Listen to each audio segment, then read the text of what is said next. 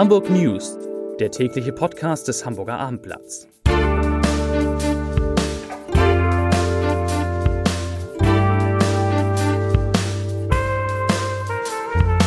Herzlich willkommen. Mein Name ist Lars Heider und dies ist der letzte Podcast in dieser schönen Novemberwoche. Und heute geht es um Hamburger, genau zu hören, die im Zweifel mit der S-Bahn fahren müssen, um ein Paket abzuholen, das ihnen eigentlich zugestellt werden sollte. Außerdem sprechen wir über ein neues, ganz wunderbares Hamburg-Magazin, einmal mehr über E-Mobilität und wir sprechen über eine Bürgermeisterkandidatin, die wir in der Brigitte gefunden haben. Zunächst aber, wie immer, drei Nachrichten in aller Kürze. Nachricht Nummer eins. Was war heute im Verlauf des Tages das meistgelesene Stück auf abendblatt.de? Keiner kommt drauf. Es hatte die Überschrift Kultbäcker eröffnet erste Filiale. Tatsächlich hat das Café Luise, der Geheimtipp im Hamburger Norden, aus dem ich komme, jetzt auch eine Filiale in Winterhude. Es ändert nichts daran. Vor dem Café Luise muss man immer so 10 bis 20 Minuten warten, um drei, vier Brötchen zu kaufen. Nachricht Nummer zwei. Wir haben gestern oder vorgestern in diesem Podcast hat mein Kollege Uli Gastorf über die Kritik von Klaus Michael Kühne, dem Inhaber des Hotel Fontenays, an seinem Chefkoch Cornelius Speinle berichtet. Man hat sich dann von Cornelius Speine getrennt, obwohl der einen Stern für das äh, Fontenay erkocht hat. Ja, und nun hat äh, Cornelius Speine, äh, Speinle auf die Kritik von Klaus Michael Kühne geantwortet. Der hätte nämlich unter anderem gesagt, der Herr Speinle hätte viel zu teuer eingekauft. Und was sagt der Koch dazu? Er sagt, ich zitiere, ich lege höchsten Wert auf die Qualität der Produkte, die ich in der Küche verarbeite. Natürlich hat hochwertige Ware ihren Preis. Die Gäste, die viel Geld für ein Menü bezahlen, haben auch ein Anrecht darauf, dass ihnen ein hohes Niveau angeboten wird. Tiefgefrorenen Fisch kann man dann nicht anbieten. Das ist eine, eine schöne Reaktion. Und Nachricht Nummer drei. Um Luxussanierung zu verhindern und Bewohner vor Verdrängung aus ihren angestammten Quartieren zu schützen, hat die Stadt Hamburg erneut drei Grundstücke samt Immobilien, also samt Häusern, in Ottensen und auf St. Pauli gekauft. Es handelt sich dabei um Wohnungen in der Friedensallee und in der Ottensener Hauptstraße, um Häuser, um Friedensallee und in Ottensener Hauptstraße insgesamt 19 Wohnungen und um zwei Gewerbeeinheiten sowie ein Mehrfamilienhaus mit 20 bzw. drei Gewerbeeinheiten in der Friedrichstraße auf St. Pauli. Also Ottensen, Hauptstraße, Friedensallee und Friedrichstraße, da hat die Stadt diese Immobilien gekauft. Vier liebe Kolleginnen und Kollegen sind zu Gast im letzten Podcast dieser Woche. Ich fange an mit Andreas Dahl. Unserem, eigentlich ja jemand, der sich mit Landespolitik beschäftigt, aber auch mal mit der Post. Denn sein muss auch das ja.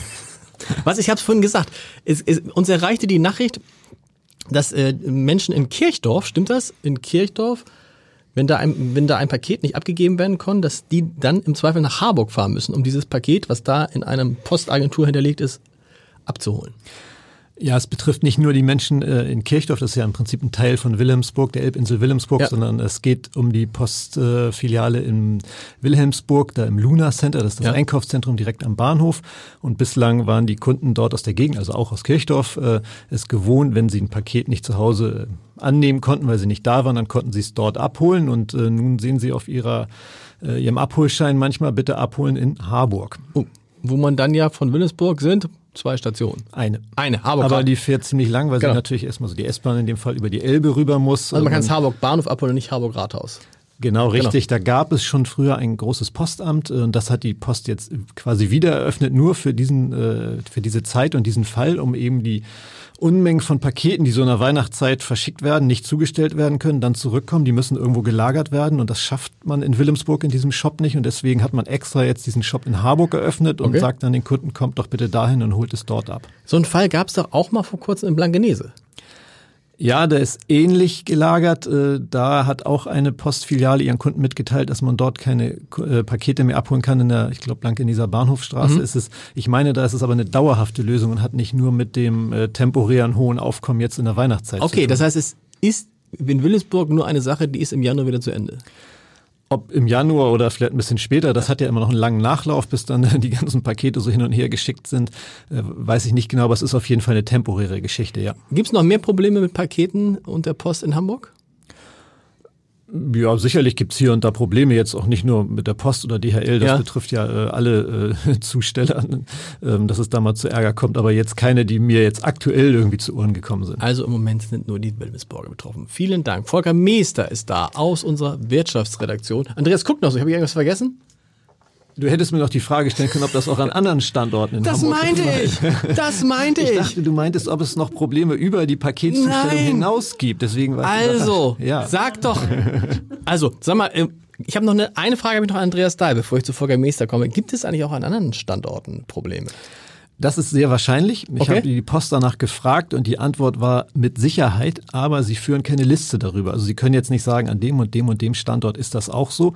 Aber das ist natürlich ein Flecken, flächendeckendes Problem, dass jetzt eben in der Weihnachtszeit so viele Pakete verschickt werden, äh, dass man kaum noch weiß, wie man den Herr werden soll. Und ähm, deswegen wird das auch in vielen oder wahrscheinlich mehreren anderen Standorten in Hamburg so sein, dass man plötzlich auf seiner Abholkarte äh, nicht sein angestammtes, seine angestammte Postfiliale findet, wo man es dann abholen kann, sondern irgendeine andere. Mann, das ist eine Riesengeschichte und nur weil ich so schlecht gefragt habe, hätten wir sie vielleicht in diesem Podcast nicht mehr mitbekommen. Auch umso wichtiger finde ich, dass man immer genau auf diesen Zettel drauf guckt, weil man fährt ja, also ich fahre immer automatisch zu dem Postfiliale Agentur Ja. Und dann stehst du da und sagen So die, nee, tut mir leid, Hummelsbüttel. Ja, exakt, so ist die Geschichte auch rausgekommen, weil jemand in Wilhelmsburg ist wie üblich in seine Wilhelmsburger Postfiliale gefallen und hat man ihm gesagt, er guckt doch mal auf den Zettel, da steht doch Harburg und so kam dann die Geschichte ins Rollen. Da siehst du, dass diese Frage wiederum ganz gut war. Andreas Dai ist für heute, für diesen Podcast entlassen. Und jetzt komme ich wirklich zu Volker Meester. Elektromobilität, Volker, du hast mal geguckt, wir haben ein paar Mal jetzt schon darüber gesprochen in diesem Podcast, glaube ich, gestern zuletzt. Über die, äh, So ist es, ja. Aber du hast mal geguckt, alle reden über Elektromobilität. Wie viele Menschen, wie viele Elektrofahrzeuge gibt es eigentlich in Hamburg? Es gibt äh, an reinen Elektrofahrzeugen derzeit nach neuesten Zahlen gut 3800 äh, in Hamburg. ist das viel? Würde ich sagen, ist doch noch sehr überschaubar. Kann man sagen, das ja. ist ein Marktanteil von ungefähr 0,3 Prozent. Puh, das ist ja gar nichts. Woran liegt das? Haben wir nicht genug Ladesäulen? Na, an den Ladesäulen, glaube ich, liegt es gerade im Fall Hamburgs nicht, denn Hamburg ist da ziemlich gut ausgestattet, ist Vorreiter in Deutschland. Es liegt wohl eher daran, äh, dass die Kombination aus ja, Reichweite und Preis der bisher verfügbaren Autos die Menschen noch nicht so richtig überzeugt hat. Wir haben doch mal groß berichtet, glaube ich, dass Handelskammer und Handwerkskammer alle hatten so, so große Aktionen und wollten irgendwie Tausende von Autos haben. Was ist daraus geworden? Offensichtlich nichts.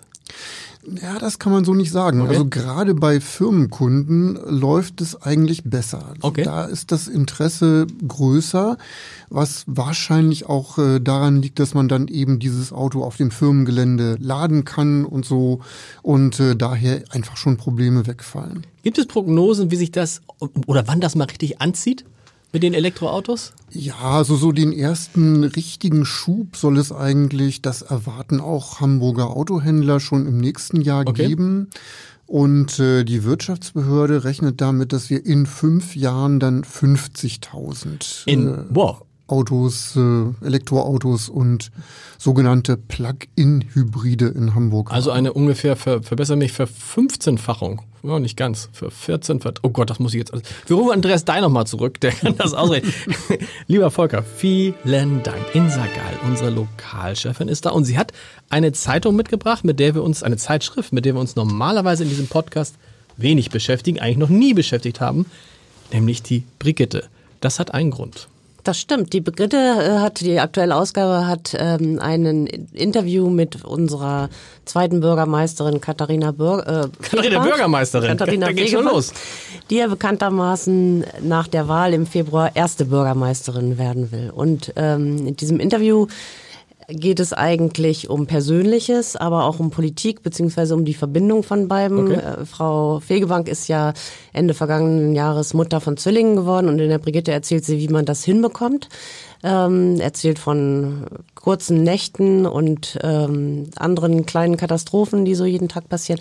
Vor allem geht sie aber darum, ähm, ähm, Werbung zu machen dafür, dass Frauen sich zutrauen, auch beides anzugehen, also Familie und äh, Karriere und sich möchte sich gerne einsetzen für die bessere Vereinbarkeit, Weil das auch ist, in höchsten Ämtern. Das finde ich mir interessant, weil ich hatte gerade neulich im Freundeskreis dann eine angeregte Diskussion. Da ging es um Katharina Fege und dann sagten halt, sagte zumindest eine, äh, äh, eine Frau sagte, wie kann die das Bürgermeisterin werden wollen, wenn sie Zwillinge hat? Die soll sich um ihre Zwillinge kümmern. Ich gesagt, das habe ich so gedacht, das gibt's, das hat eine Frau gesagt. Ich sag, das gibt's doch gar nicht. Eigentlich ist das natürlich ein tolles Zeichen, dass man versucht, und dass man versucht, auch Bürgermeisterin zu werden und gleichzeitig Mutter von Zwillingen zu sein. Genau, und sie möchte auch gerne zeigen, das sagt sie hier in diesem Interview, dass es eben geht. Also sie möchte da auch gerne ein Zeichen setzen. Auch deshalb, sie findet, 2019 äh, muss es möglich sein, Elternschaft und Job in Einklang zu bringen. Und ganz egal, ob man nun Bürgermeisterin sei, Ärztin oder Versicherungsangestellte. Und äh, als sie sich vor der Geburt ihrer Töchter hat nominieren lassen zur Spitzenkandidatin, da habe sie das gemacht, auch deshalb, um zu zeigen, es geht.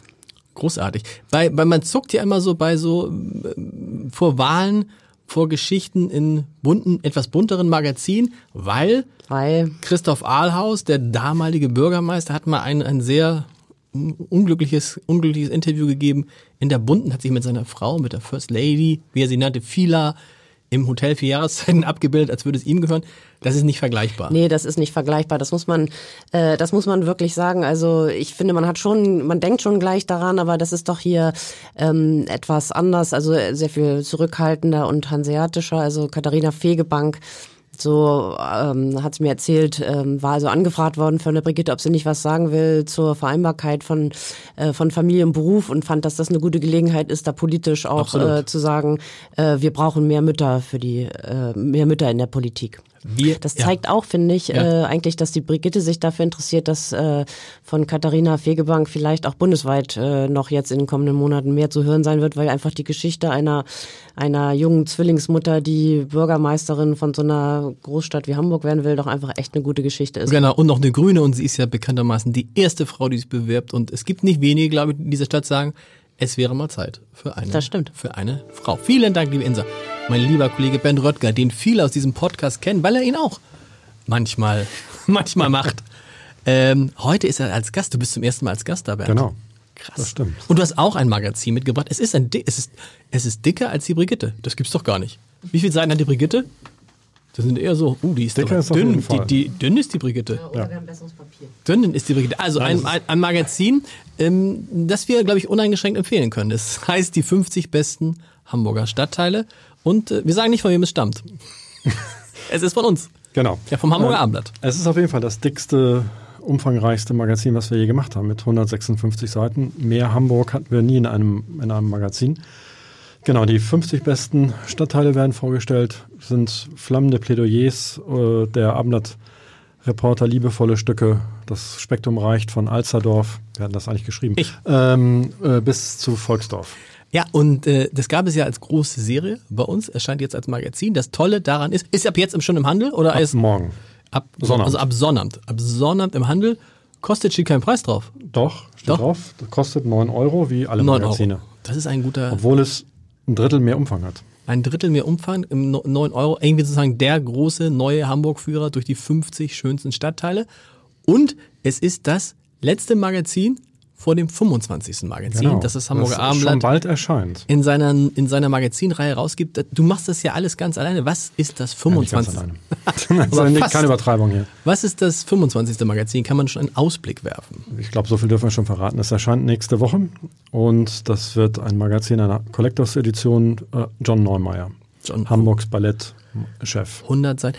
Ham und Ehrenbürger. Wer das Abendblatt abonniert, hat er irgendeinen Vorteil? Wenn er das kauft? Ja, definitiv, weil normalerweise kostet es 9 Euro. Abendblatt-Abonnenten erhalten es für 7 Euro, wenn sie es äh, übers Abendblatt kaufen. Also entweder in der Geschäftsstelle oder online im, im Online-Shop. www.abendblatt.de slash shop. Magazine. Genau. Und natürlich, slash, slash Magazine. Mhm. Ja, Gibt's slash Magazine. Gibt es eine extra Seite.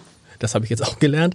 Und natürlich gibt es aber es ganz normal im Zeitschriften, Zeitungshandel. Und sogar bei Amazon. Und in Buchhandlungen auch. Amazon, also, Buchhandlung, also. Und bundesweit. Es gibt schon, was hast du gesagt, 2000 Vorbestellungen gab es schon? Es gibt 2000 Vorbestellungen, genau. Und die ersten, also unten liegen schon ein paar, die Kolleginnen. Unten in schon, der Geschäftsstelle? Hatten schon angefangen, das für morgen vorzubereiten. Die erst, die sind gleich, sind äh, gleich weg. Ja. Genau. Ich setze meine Lesebrille auf und lese den Leserbrief des Tages. Da ging es um ein Thema, das stelle ich fest, dass die Leserbriefe oft jetzt Podcastbriefe sind, weil Leute schreiben über Themen, die wir in diesem Podcast besprechen. Gestern haben wir hier gehört, dass der BUND, der Bund für Umwelt und Naturschutz Deutschland, äh, fordert, dass die Autos ganz aus Hamburg verschwinden sollen. Nicht nur in der Innenstadt, sondern ganz.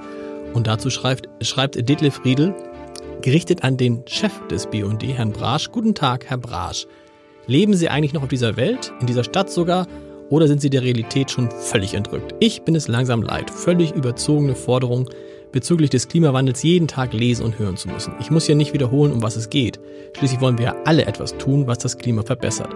Aber doch bitte nicht solche Maßnahmen, die so weltfremd vorgetragen werden. Wissen Sie eigentlich, dass viele Menschen zum Beispiel ihr Auto unbedingt benötigen, ihre Bewegungsfreiheit sonst erheblich eingeschränkt wäre? Auch das eine berechtigte Frage. Vielen Dank, lieber Herr Riedel. Und wir hören uns am kommenden Montag wieder, dann mit einem neuen Podcast in einer neuen Woche. Tschüss.